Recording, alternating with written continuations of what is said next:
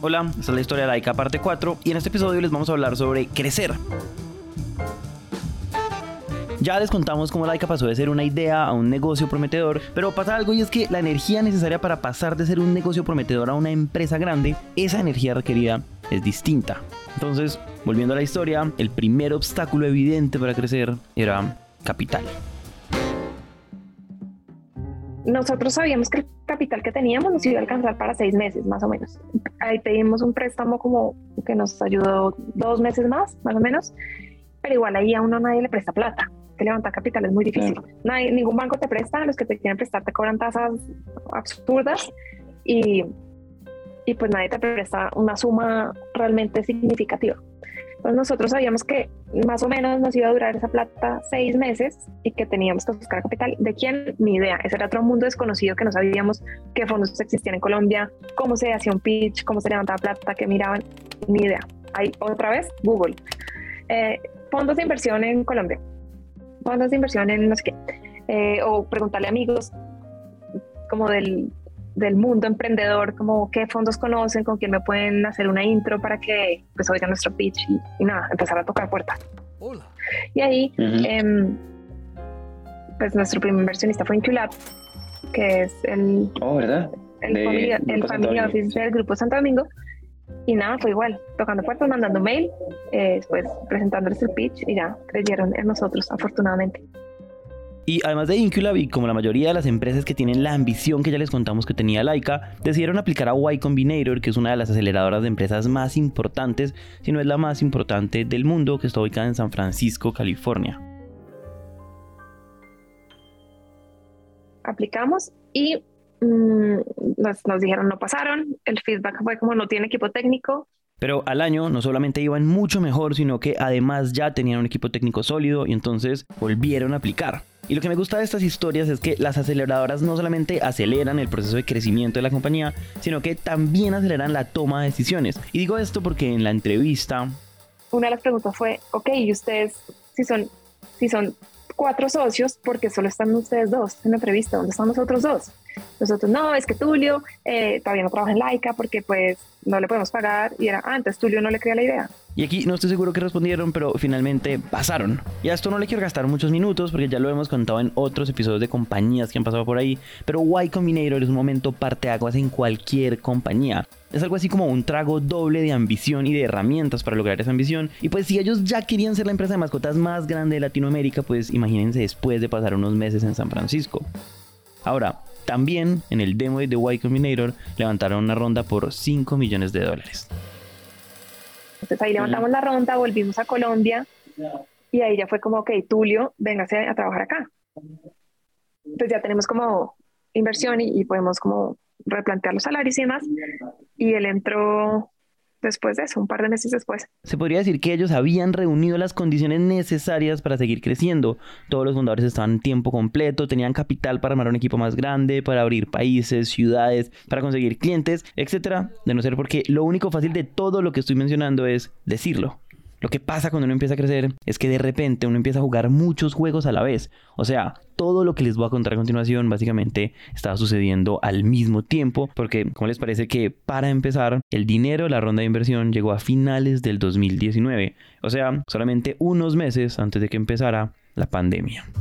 El presidente habló como un domingo, un lunes festivo, dijo cerramos todo y ese día se explotaron los pedidos. O sea, ese día se duplicaron los pedidos. Entonces fue como un happy problem porque es como, ¿qué vamos a hacer? ¿Cómo vamos a cumplir? Me acuerdo una conversación, obviamente todos en casa, diciendo, si no aprovechamos esto, eh, Laika no va a ser lo que queremos que sea. Tenemos que aprovechar esta coyuntura y esto va a ser positivo para nosotros.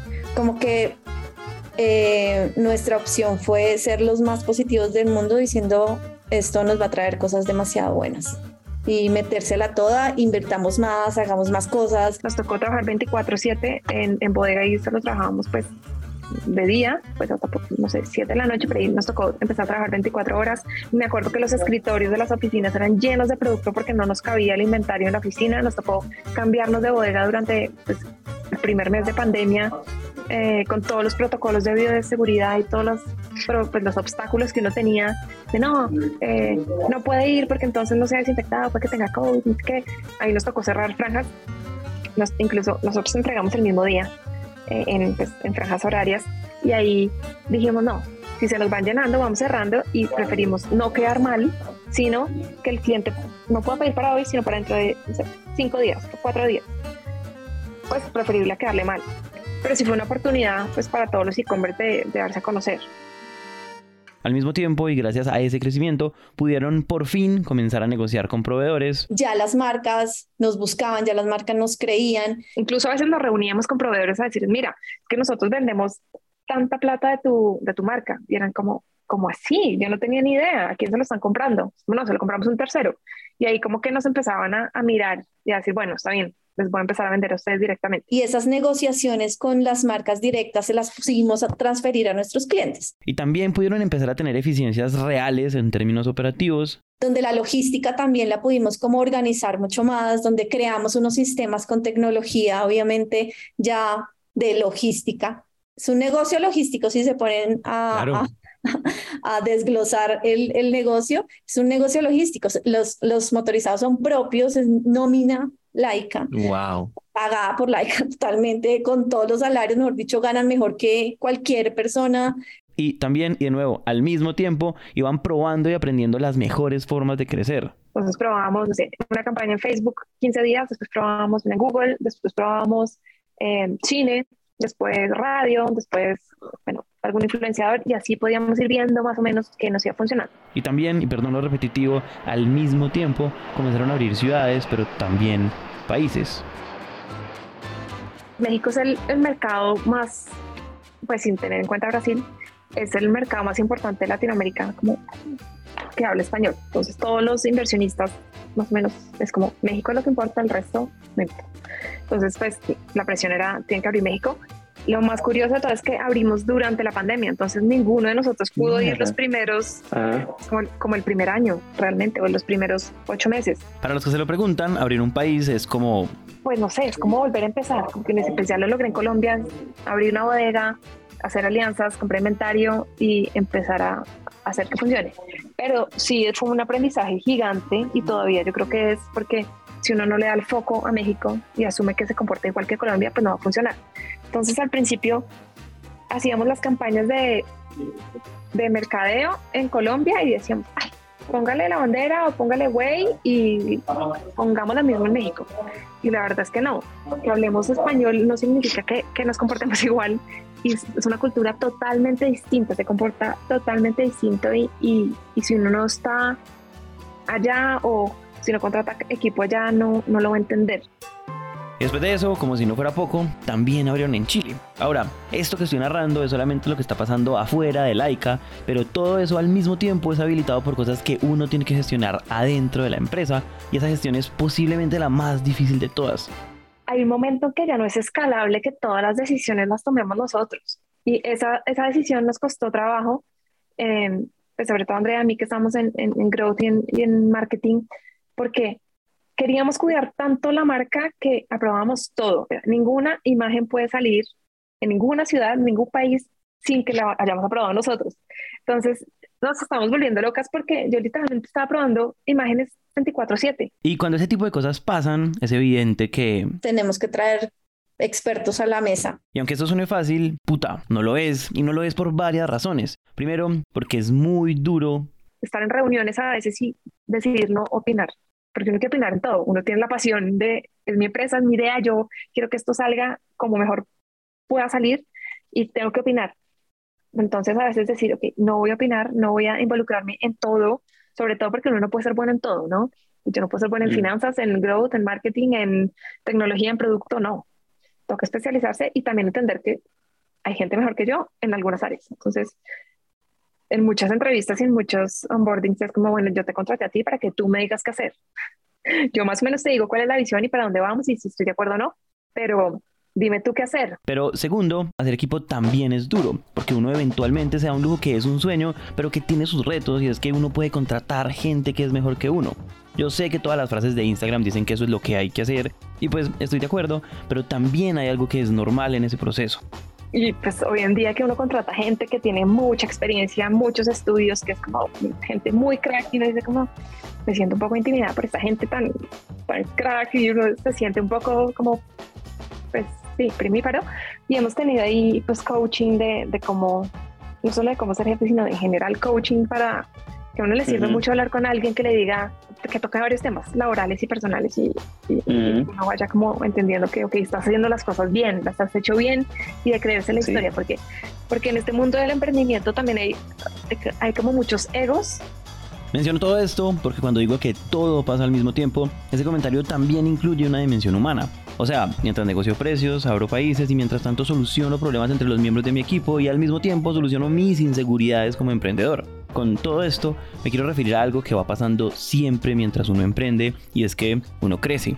Como la mayoría de empresas son proyectos de largo plazo, uno descubre que un día ya no es el joven que empezó y que uno también, junto a su empresa, madura con Laika y con nuestros socios y amigos em, han pasado cosas demasiado importantes en, nuestras vidas durante Laika y todas las hemos compartido. Entonces, no sé, Camilo se casó, Manuel y Felipe también, Manuel y Felipe tuvieron su primer bebé, y todo eso empieza a ajustar un montón la situación. Y con esto Andrea se refiere a varias cosas, cosas como que, por ejemplo, ese crecimiento evidentemente ha implicado un desgaste y que uno tiene todo el derecho a decir que pucha, tenemos que tener calidad de vida, tenemos que cuidarnos como personas, tenemos familias, tenemos, esto es lo más importante, nos tenemos que cuidar a nosotros, nos tenemos que, entonces eso también empieza a ser relevante y eso también se tiene que poner sobre la mesa, dependiendo de lo que sea importante para ustedes. Yo sabía que mi prioridad en la vida era, iba a ser mi familia, o sea, yo no quería ser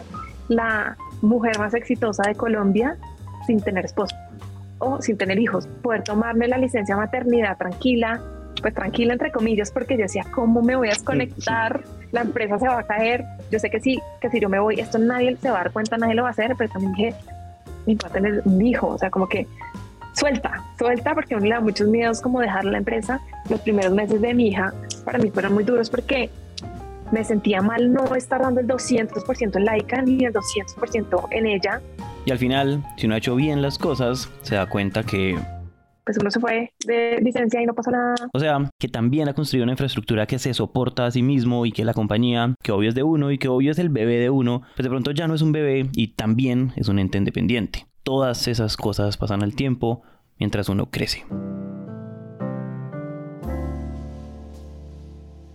Cuando hablamos con ellos, que fue hace ya varios meses, ya tenían 800 empleados, ya habían levantado en total 65 millones de dólares y seguían con el objetivo clarísimo.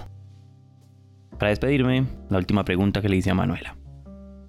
Manu, para ir cerrando, o sea, como que me acabo de imaginar como a la Manuela aburrida en sus dos primeros trabajos, igual de tecnología, pero aburrida.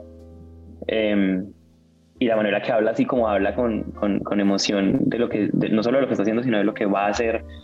Eh, si tú pudieras como levantarte así, asustar, levantarte un día, como devolverte en el tiempo y asustarte a ti misma de esa época y conversar contigo cinco minutos, ¿qué te dirías? Hmm, pues no me la creería, primero, porque digamos que uno va trabajando enfocado en su día a día, en su reunión, en su día a día, y si miras para atrás, como que todo lo que has logrado es wow, ¿no? Y a veces cuando uno lo, felicitan es como, no, felicitaciones por lo que ha logrado, y es como, pucha, ¿qué horas? Yo no soy tan bueno. Eh, ¿Será que sí lo logré yo? Como que uno todavía no se cree, la, pues como uno no se lo cree. Eh, entonces, pues también es súper gratificante acordarse de, de, cuando estábamos empezando, de cuando estaba aburrida, de cuando queríamos hacer esto. Y yo creo que una de las claves de, de por qué Laika funcionó y no otros competidores es la visión. Y esto suena como muy cliché, pero tener esa visión y creerse el cuento de que lo íbamos a lograr y, de que queríamos ser los líderes de mascotas en Latinoamérica, yo nunca dudé de eso. Hoy en día no lo dudo.